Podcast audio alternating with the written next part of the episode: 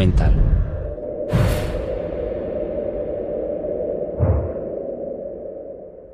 ...4 de noviembre de 2029. Nos enfrentamos a una cuenta atrás de una catástrofe.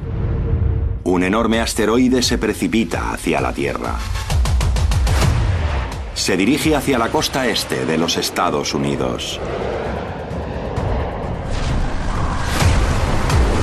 La roca espacial podría eliminar una ciudad entera y provocar una destrucción generalizada. ¿Podría sobrevivir la Tierra?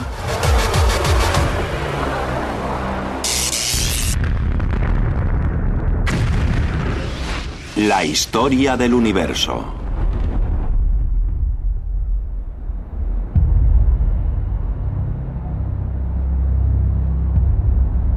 Nueva York, 4 de noviembre de 2029. La desierta metrópoli espera a que el asteroide impacte. Una gigante roca espacial entra a la atmósfera en dirección a la costa este de los Estados Unidos. A medida que atraviese la atmósfera, se podría ver algo tan brillante como el Sol brillando cada vez más y más. A una velocidad de quizás 20 kilómetros por segundo. Es como 18 veces más rápido que la velocidad de una bala disparada por un rifle. Este asteroide se dirige hacia la ciudad más poblada del país. Si impactase, repartiría más energía que mil bombas nucleares de Hiroshima.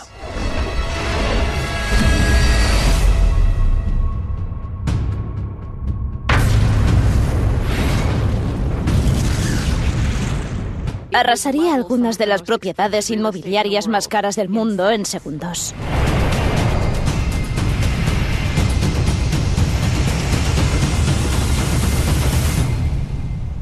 creando un cráter donde solía estar Central Park. No me gusta ni pensar en ello, por lo horrible que sería. Va más allá del peor desastre al que el mundo se haya enfrentado. Nada en nuestra historia hubiera hecho tanto daño de forma tan rápida y devastadora.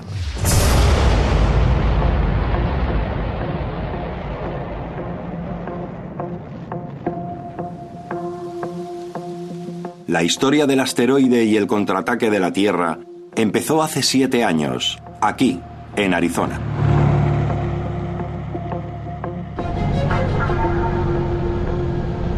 En septiembre de 2022. El Catalina Sky Survey. El guardián de los cielos, Greg Lennart, se acerca en coche al observatorio del Monte Lemon cerca de Tucson. Va en busca de asteroides y cometas. Somos los observadores de los cielos del planeta. Representamos literalmente la primera línea de defensa contra posibles asteroides entrantes. Y quiero hacer hincapié en las palabras defensa planetaria. Esto no es en beneficio de una nación, sino de todo el planeta. Greg toma una serie de fotos durante un periodo de 20 minutos. Las estrellas no se mueven en las fotos, pero los asteroides y los cometas sí. Ahí. Se pueden apreciar cuatro puntos de luz cruzando el fondo de estrellas fijas. Este se está moviendo muy rápido por el cielo. Eso quiere decir que es un verdadero candidato a asteroide próximo a la Tierra. Es uno de los más de 27.000 asteroides próximos a la Tierra, o NEA, para abreviar, descubiertos a principios de la década de 2020. La enorme gravedad de Júpiter puede romper rocas estelares en su hogar en el cinturón de asteroides. Algunos salen disparados hacia el exterior, alejándose del Sol pero los NEA se dirigen hacia adentro y a veces hacia la Tierra. No lo sabíamos, pero en septiembre de 2022, estas eran las primeras imágenes de un asteroide entrante mortal. Está relativamente cerca de la zona de la Tierra. Desconocemos aún lo lejos que se encuentra, pero está lo suficientemente cerca como para que su movimiento a través del cielo parezca rápido. El descubrimiento de un NEA pone en marcha una serie de protocolos de protección planetaria. Paso 1. Contratar a un equipo global de expertos para que investigue la órbita del asteroide. Tenemos algunas de las mentes más brillantes, algunos de los mejores telescopios, algunos de los superordenadores más grandes, trabajando para proteger nuestro planeta, colaborando para proteger a la humanidad.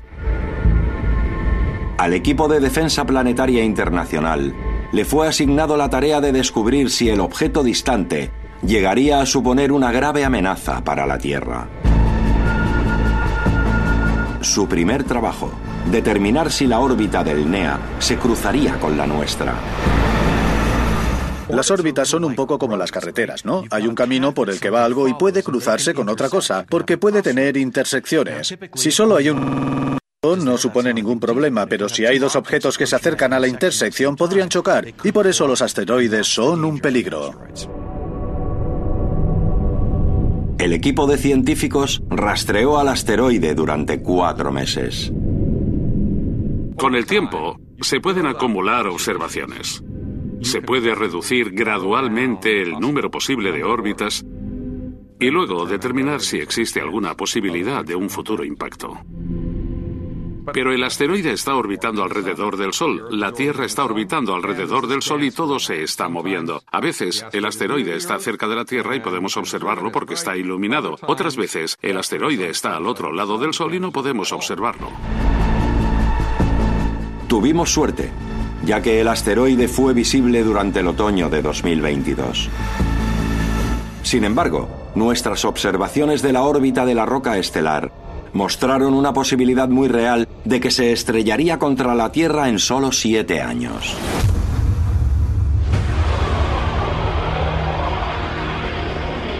Los astrónomos le dieron al asteroide un nombre muy apropiado, APEP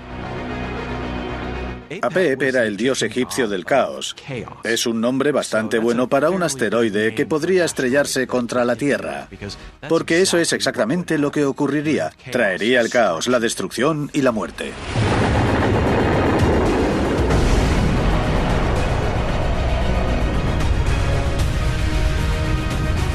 Una variedad de destrucción sería liberada en la Tierra.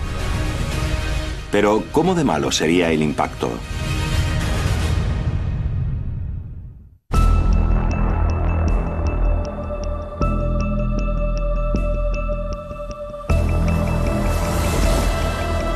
Enero de 2023.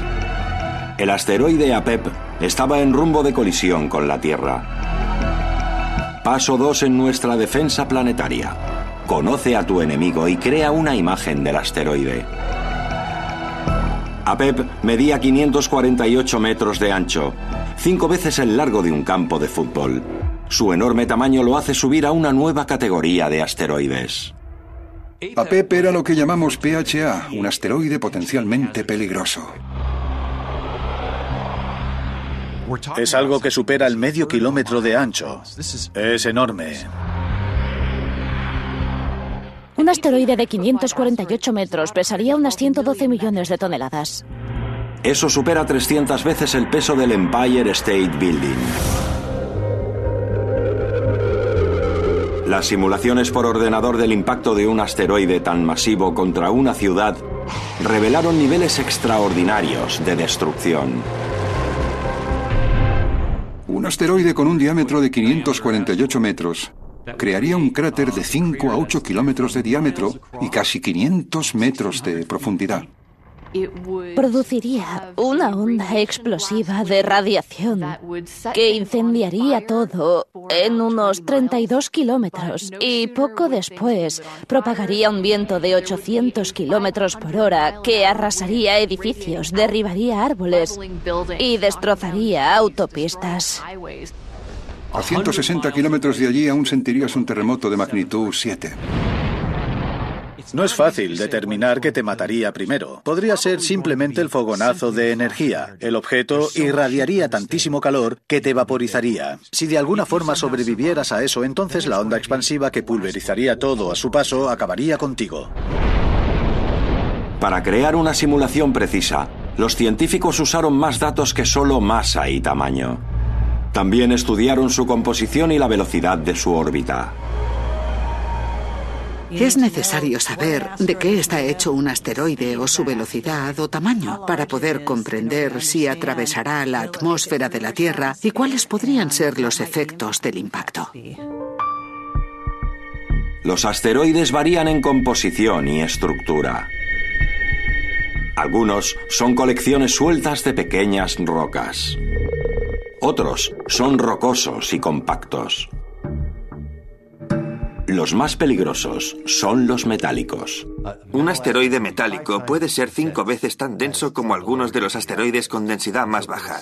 Y teniendo la misma velocidad y misma órbita, su impacto es mucho más poderoso. Si quieres ver exactamente lo que puede hacer un asteroide metálico, tienes cerca el cráter Barringer, en Arizona. El cráter tiene un diámetro de 1,6 kilómetros y el meteorito que lo hizo medía solo unos 45 metros de diámetro. Arizona. Hace 50.000 años. El último gran impacto de un asteroide en la actualidad en América del Norte. Una enana roca espacial metálica se estrelló contra el suelo a 40.000 kilómetros por hora, liberando energía equivalente a 2 millones y medio de toneladas de TNT. Amplíalo al tamaño de APEP de 548 metros y crearía una onda explosiva del tamaño de Delaware. Si APEP fuera un asteroide metálico, atravesaría rápidamente la atmósfera como una bala cósmica. En una ciudad moderna, sin aviso, podría matar a un montón de personas. Pero aunque sean muy peligrosos, también son muy poco comunes. Más comunes son los montones de escombros. Colecciones sueltas de pequeñas rocas que permanecen unidas por la gravedad.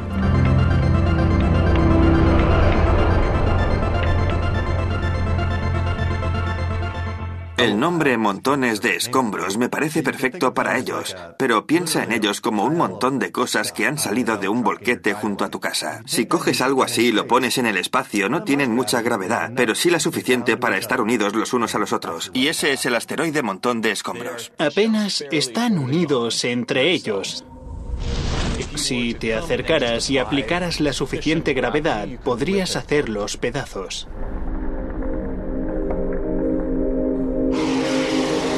La presión y el calor al entrar a nuestra atmósfera también puede romper en trocitos a un asteroide montón de escombros.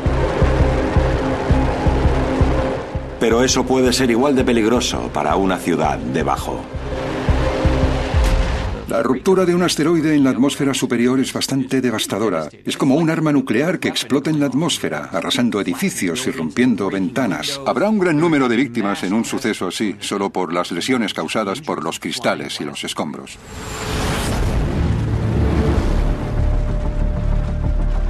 Para descubrir qué tipo de asteroide es APEP, el equipo de protección planetaria ha entrenado a sus telescopios en rocas espaciales. Los análisis revelaron que APEP era un asteroide de condrita carbonácea rocosa o de tipo C, para abreviar. Los asteroides de tipo C como APEP son menos densos que los metálicos pero más sólidos que los montones de escombros. Si un asteroide de tipo C lo suficientemente grande penetra la atmósfera terrestre, tiene posibilidades de llegar a la superficie. No necesariamente se quemaría en la atmósfera.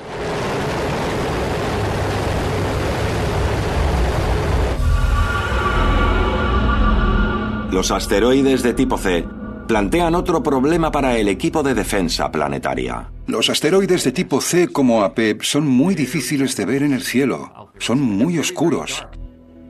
No reflejan mucha luz, así que es casi como si tuvieran una capa de invisibilidad que nos impidiera verlos acercándose sigilosamente a nosotros. Esta capa de invisibilidad tipo C dificultaba la detección. Pero nuestra tecnología espacial estuvo a la altura para recopilar información crucial necesaria para una predicción de daño de APEP. El tamaño, la masa y la composición de APEP nos indicó que atravesaría la atmósfera estrellándose contra la superficie. El último dato de información necesario para predecir con exactitud la verdadera cantidad de daños del impacto era la energía cinética de APEP, la cantidad de energía con la que el asteroide se estrellaría en el suelo. La energía cinética de un objeto depende de la masa y también depende incluso más de la velocidad. Más masa crea más energía cinética, pero más velocidad aumentaría la energía cinética al cuadrado. Por ejemplo, si algo tuviera el doble de velocidad, tendría cuatro veces la misma energía. Los científicos han calculado cuánta energía a PEP, pesando 123 millones de toneladas y viajando a 64.000 kilómetros por hora, transferiría a la Tierra. ¿De qué tipo de energía estaríamos hablando? Con un asteroide con 548 metros de diámetro, 112 millones de toneladas y viajando a 64.000 kilómetros por hora, sería aproximadamente de 10 a la 19 julios de energía, un 1 seguido de 19 ceros.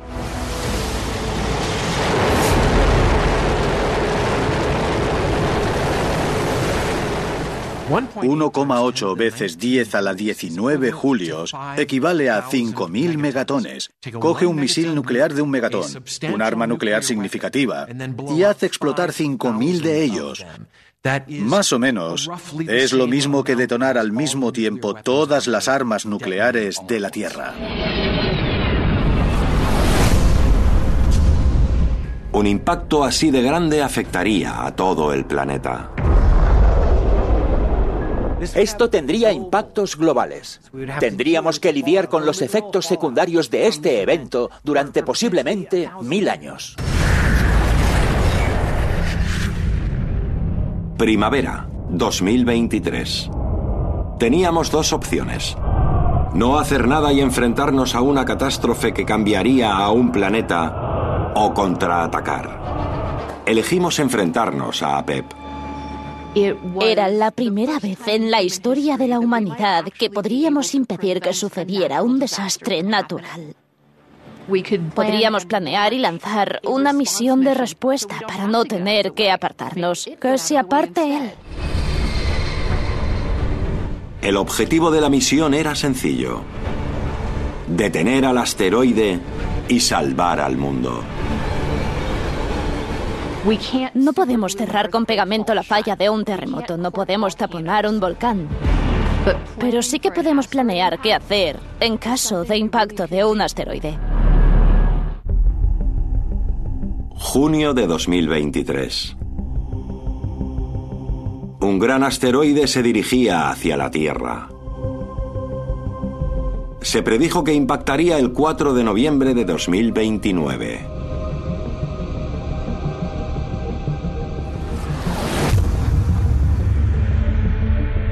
Para proteger nuestro planeta, un equipo de científicos planeaba desviar el asteroide. Un asteroide de 548 metros de diámetro se dirigía hacia la Tierra. Teníamos que desviarlo en cualquier otra dirección. ¿Cómo podríamos desviar a APEP fuera de su rumbo?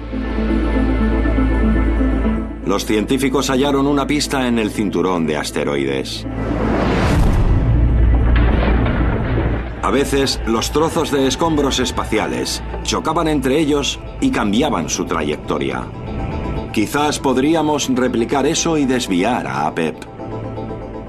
Podríamos intentar desviar el asteroide y cambiar su órbita para que no choque contra la Tierra.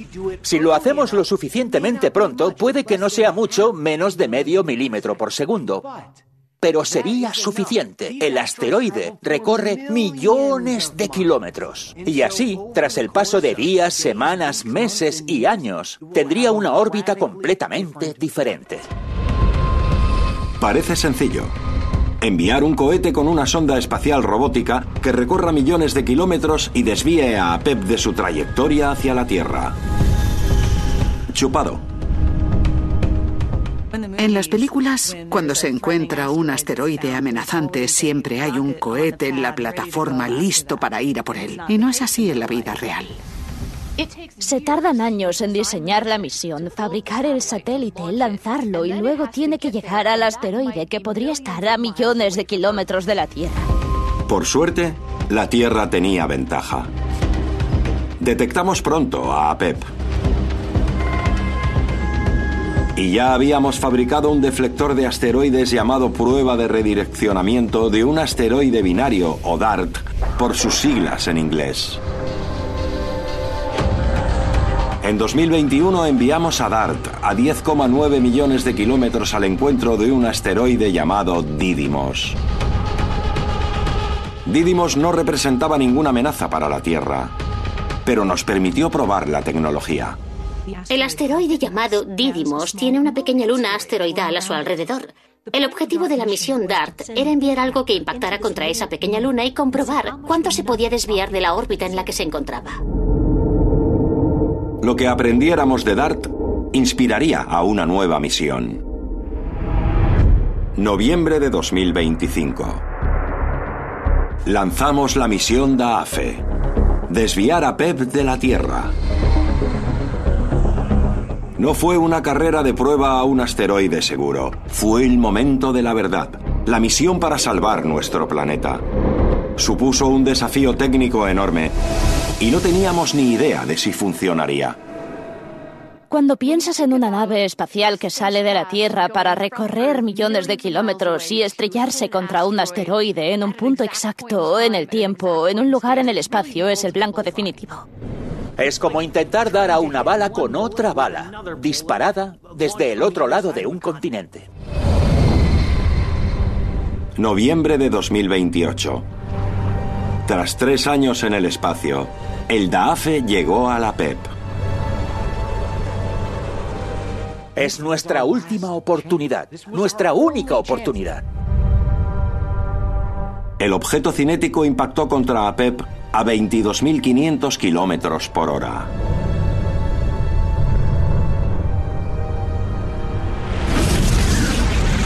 En la Tierra, los telescopios y radares monitorizaron la colisión. ¿Habría funcionado? ¿Habríamos desviado el asteroide de su rumbo? A primera vista, la misión salió bien. Desviamos el APEP de nosotros. Parecía que la misión había funcionado. Como astrónomo y como humano que tiene que vivir en este planeta, estaba muy contento, ¿no? Acabábamos de salvar el mundo. Pero la dicha fue breve. Había un problema. La colisión había alejado a Pep de la Tierra. Pero había hecho que se desprendiera un trozo de roca de 91 metros.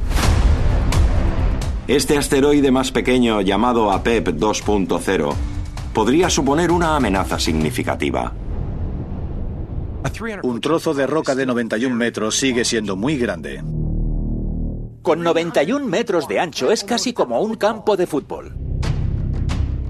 Necesitábamos saber si iba a estrellarse contra nosotros. Y si así era, ¿dónde iba a estrellarse? En marzo de 2029, recibimos nuestra respuesta.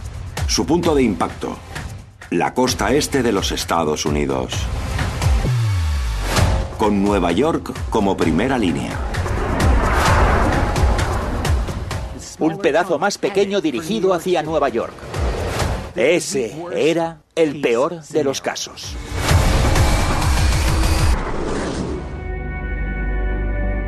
Junio de 2029. Cinco meses para el impacto. El futuro se veía desolador para Nueva York, pero no era el momento de rendirse. Se replantearon una idea que se había sugerido para destruir al asteroide original de 548 metros. Un ataque nuclear. Funcionó en Armagedón y era posible que funcionara en la vida real. Sin embargo, los estudios revelaron que bombardear un asteroide no era tan simple como parece en una película de Hollywood. Volémoslo, destruyámoslo con un misil, ¿no? Bueno, pues en lugar de un gran problema, tendríamos problemas más pequeñitos y todos ellos radioactivos. Mejor no hacer eso. Simulaciones por ordenador revelaron que incluso el arma nuclear más grande del mundo tendría solo un 1% de la energía necesaria para destruir al original APEP de 548 metros. Necesitábamos el arma nuclear más poderosa del mundo y a 99 de sus mejores amigas, además de lanzarlas todas a la vez y que a la vez dieran al asteroide. Iba más allá de nuestra capacidad tecnológica. Por suerte, gracias a la misión DAFE, solo había que deshacerse de la PEP 2.0 de 91 metros. ¿Podríamos volar el asteroide más pequeño? Puede, pero lanzar una bomba nuclear sería muy controvertido. Los dispositivos nucleares son los más poderosos. Son una de las cosas más impulsivas que los humanos jamás hayan inventado. Son la herramienta más poderosa en nuestra caja de herramientas. Tenemos un martillo y es un martillo enorme. Pero dan muchos problemas y no pueden ser puestos a prueba en el espacio de acuerdo al derecho internacional público. No se podían poner a prueba los misiles en el espacio se consideraban demasiado arriesgados. Pero Nueva York tenía un posible salvador final. La propia Tierra. Año 2013. Chelyabinsk, Rusia. Un asteroide explotó en la atmósfera. No llegó hasta la superficie. Y gracias a eso la población de Chelyabinsk tuvo mucha suerte. El asteroide de Chelyabinsk medía 18 metros de ancho y era rocoso, como APEP. Se movía a una velocidad similar, alrededor de 64.000 kilómetros por hora. Pero conoció a la horma de su zapato cuando entró en la atmósfera terrestre.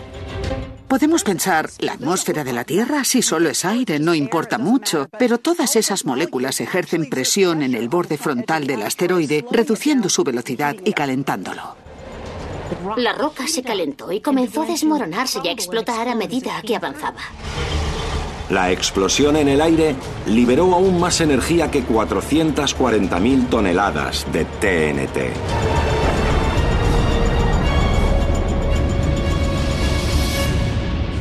La onda de choque se desplazó 160 kilómetros, dañando 7.000 edificios e hiriendo a 1.500 personas.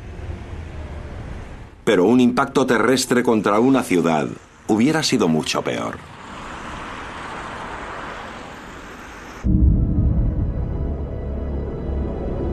APEP 2.0 era cinco veces más grande que la roca de Chelyabinsk pero ¿se rompería durante su viaje de 10 segundos a través de la atmósfera? ¿O la atravesaría directamente? El equipo de defensa planetaria realizó simulaciones. Mientras atraviesa la atmósfera de la Tierra, parte de ese aire caliente puede meterse por las grietas. La fricción y la presión calentarían la superficie de APEP 2.0, alcanzando miles de grados centígrados. A esas temperaturas incluso la roca se quemaría. Veríamos a un monstruo llameante de la muerte atravesando rápidamente nuestra atmósfera. Se vaporizarían y desprenderían fragmentos de los restos. Se sucederían destellos de luz uno tras otro, mientras todo estallaría.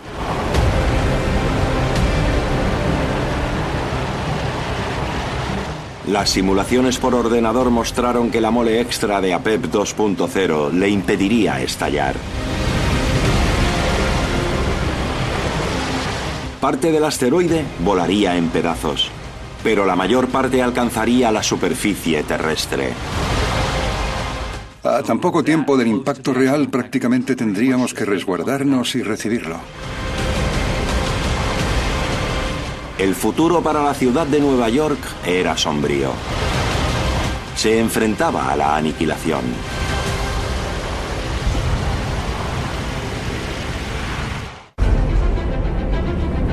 Octubre de 2029. Tres semanas para el impacto.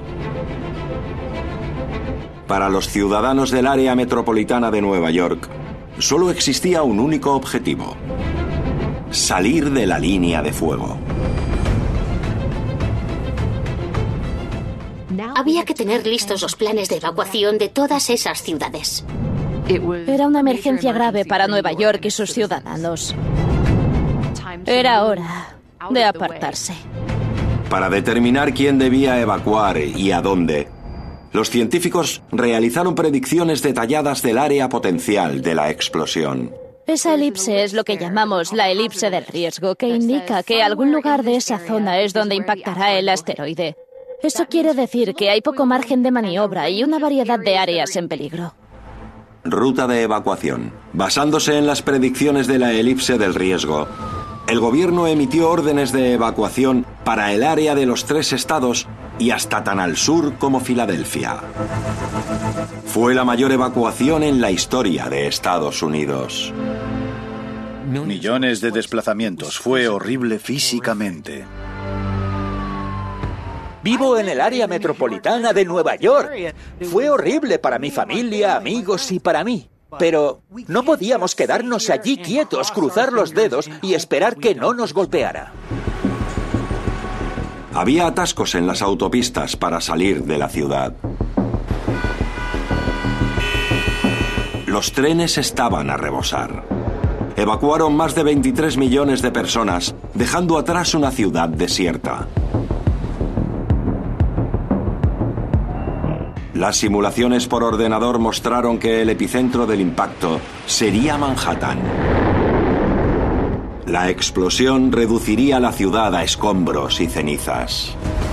Debido al impacto se formaría un cráter de 1,6 kilómetros de diámetro tan profundo que daría la vuelta a toda la red de metro, colocándola al borde del cráter. Tendríamos un terremoto de magnitud 5 notándose incluso a 9 kilómetros del epicentro y grandes ráfagas de viento de hasta 640 kilómetros por hora. Algo tan ligero como un lápiz podría ser un arma letal cuando una onda de choque lo desplazara. Mientras el cráter explotaría y se excavaría a sí mismo, pequeñas gotas de roca fundida serían expulsadas por esa onda, desplazándose más rápido que la velocidad del sonido como gotas de lluvia ardiente, si quieres llamarlo así, cayendo a kilómetros del cráter.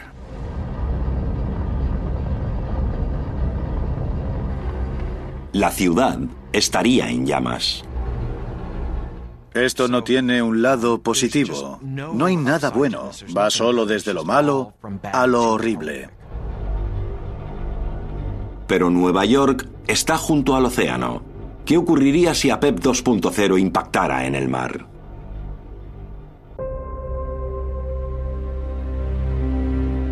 Simulaciones detalladas han revelado dos resultados muy diferentes para un asteroide impactando en el océano a grandes velocidades. Si un asteroide gigante impactara en aguas profundas del océano, menos del 1% de su energía se convertiría en olas. Esas olas se dispersarían rápidamente, perderían energía según viajaran. Para cuando llegasen a la costa, podría ser solo una pequeña ola. Es posible que ni siquiera pueda surfear en ella.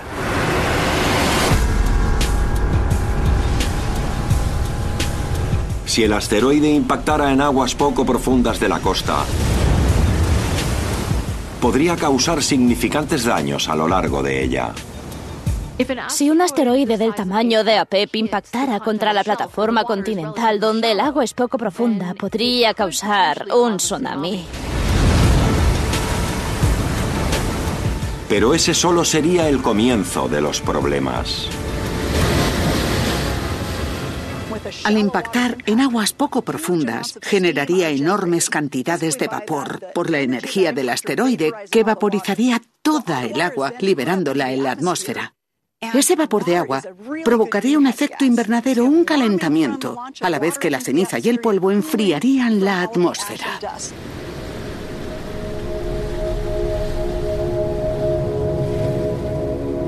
Un pequeño episodio de calentamiento seguido de un invierno brutal. Los cultivos morirían. Este impacto tiene tantas consecuencias horribles que nos indican lo difícil que sería recuperarse a partir de un evento así. La costa este de los Estados Unidos sufriría una grave recesión económica. Le llevaría décadas recuperarse.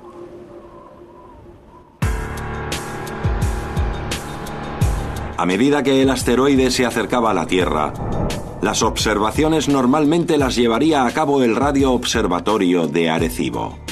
Los detectores de radar del telescopio podrían brindarnos información vital de última hora sobre la roca espacial.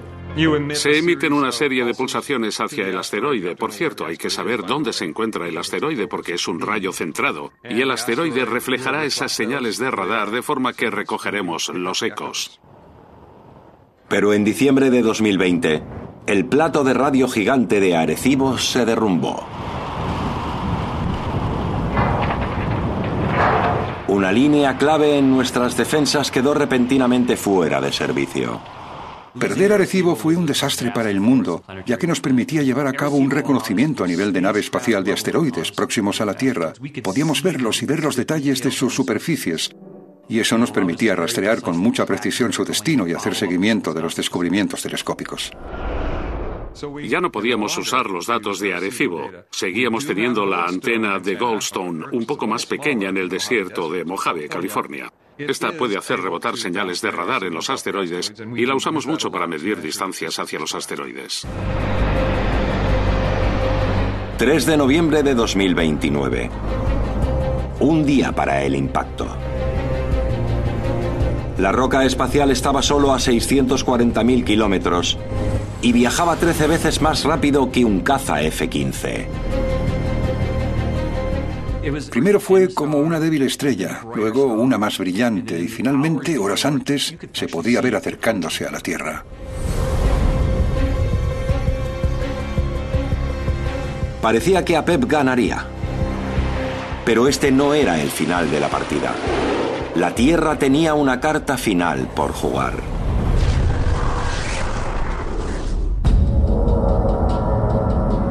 4 de noviembre de 2029. APEP 2.0 de 91 metros llegó a la Tierra. La roca espacial penetró nuestra atmósfera precipitándose hacia la superficie.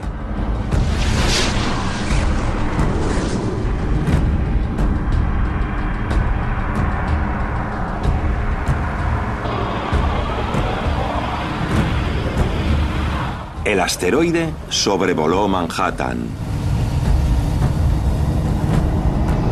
Luego Brooklyn.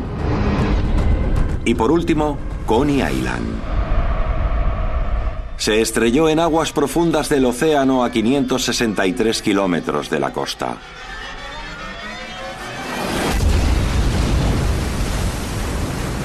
No impactó contra Nueva York. ¿Pero cómo? La batalla de siete años contra el asteroide se resolvió en cuestión de segundos gracias a la dinámica orbital.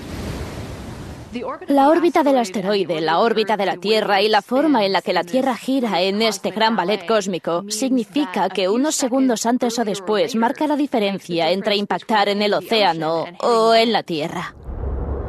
La Tierra rota a unos 1.600 kilómetros por hora y orbita el Sol a casi 105.000 kilómetros por hora. APEP orbitaba a 64.000 kilómetros por hora, pero APEP 2.0 se desplazaba mínimamente más despacio. El impacto de la misión DAAFE que hizo que se desprendiera el trozo de roca de 91 metros también lo había ralentizado. La desaceleración de APEP cambió cuando iba a cruzarse con la Tierra, por eso Nueva York salió del punto de mira. APEP 2.0 impactó en el océano y explotó rompiéndose al instante. El impacto lanzó una pared de agua en el aire, seguida de enormes nubes de vapor. El impacto creó pequeñas olas superficiales que desaparecieron rápidamente. Es como hacer un enorme planchazo interplanetario. Se evapora, destruye, genera una enorme cantidad de vapor y envía ondas de choque. Libera energía, pero el océano es capaz de absorberla. Nueva York esquivó una bala y salió ilesa gracias a la dedicación, el ingenio y la iniciativa del equipo mundial de científicos.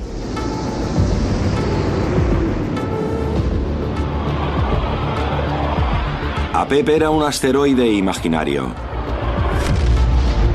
Pero hay muchas rocas espaciales potencialmente peligrosas por ahí. Por suerte, este era un escenario ficticio. Es un ejercicio para pensar, pero está formado por el conocimiento que hemos adquirido a lo largo de los años al estudiar posibles acercamientos próximos y el peligro de un asteroide real que sí conocemos. La investigación de asteroides es una buena política de seguros para nuestra especie. Con suerte nunca necesitaremos llevar a cabo de verdad todo esto. Los impactos de grandes asteroides son poco comunes. Pero no podemos ser autocomplacientes. Lo más importante que debe hacer la defensa planetaria es encontrarlos pronto. Si los encontramos pronto tendremos la oportunidad de predecir los posibles impactos y también la oportunidad de mitigarlos. Si hablamos de los grandes, de los que superan el kilómetro y medio, Sabemos que hay unos 940 en total, lo que quiere decir que hemos descubierto el 96% de los asteroides de ese tamaño. Nos va bastante bien con los asteroides grandes. Pero cuanto más pequeños se hacen los asteroides, más difíciles pueden llegar a ser de rastrear. Y además, algunos de los pequeños podrían causarnos daños. Por eso añadimos el Neo Sorbellor a nuestro arsenal para encontrar las pequeñas amenazas que podrían escapársenos de otro modo. El Neo Sorbellor es una misión crucial. Es una cámara de infrarrojos. En infrarrojo los asteroides son más fáciles de ver, son más brillantes que la luz visible, por lo que destacan. Se pueden rastrear y eso es lo más importante. Será lo suficientemente sensible que permita descubrir asteroides de 140 metros o más grandes y descubrir suficiente de ellos de 5 a 10 años para así alcanzar ese 90%, el objetivo que el Congreso nos asignó. Estamos avanzando para lograrlo, pero aún nos queda mucho por hacer.